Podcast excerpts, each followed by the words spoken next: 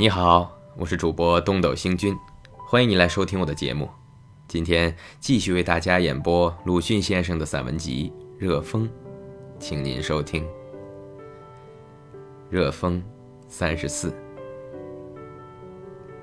此外，如继续信仰自由，却又特别尊孔；既自命圣朝已老，却又在民国拿钱；既说是应该革新。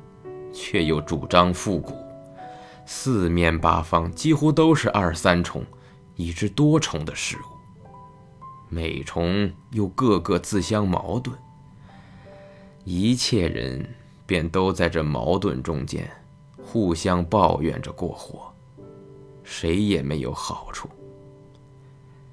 要想进步，要想太平，总得连根拔去了二重思想，因为。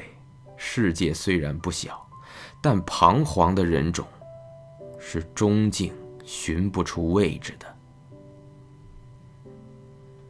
好了，今天就为您播送到这里了。如果您喜欢我的节目，可以为我点个赞，或者转发给您的朋友。感谢您的收听和支持，我们下期再会。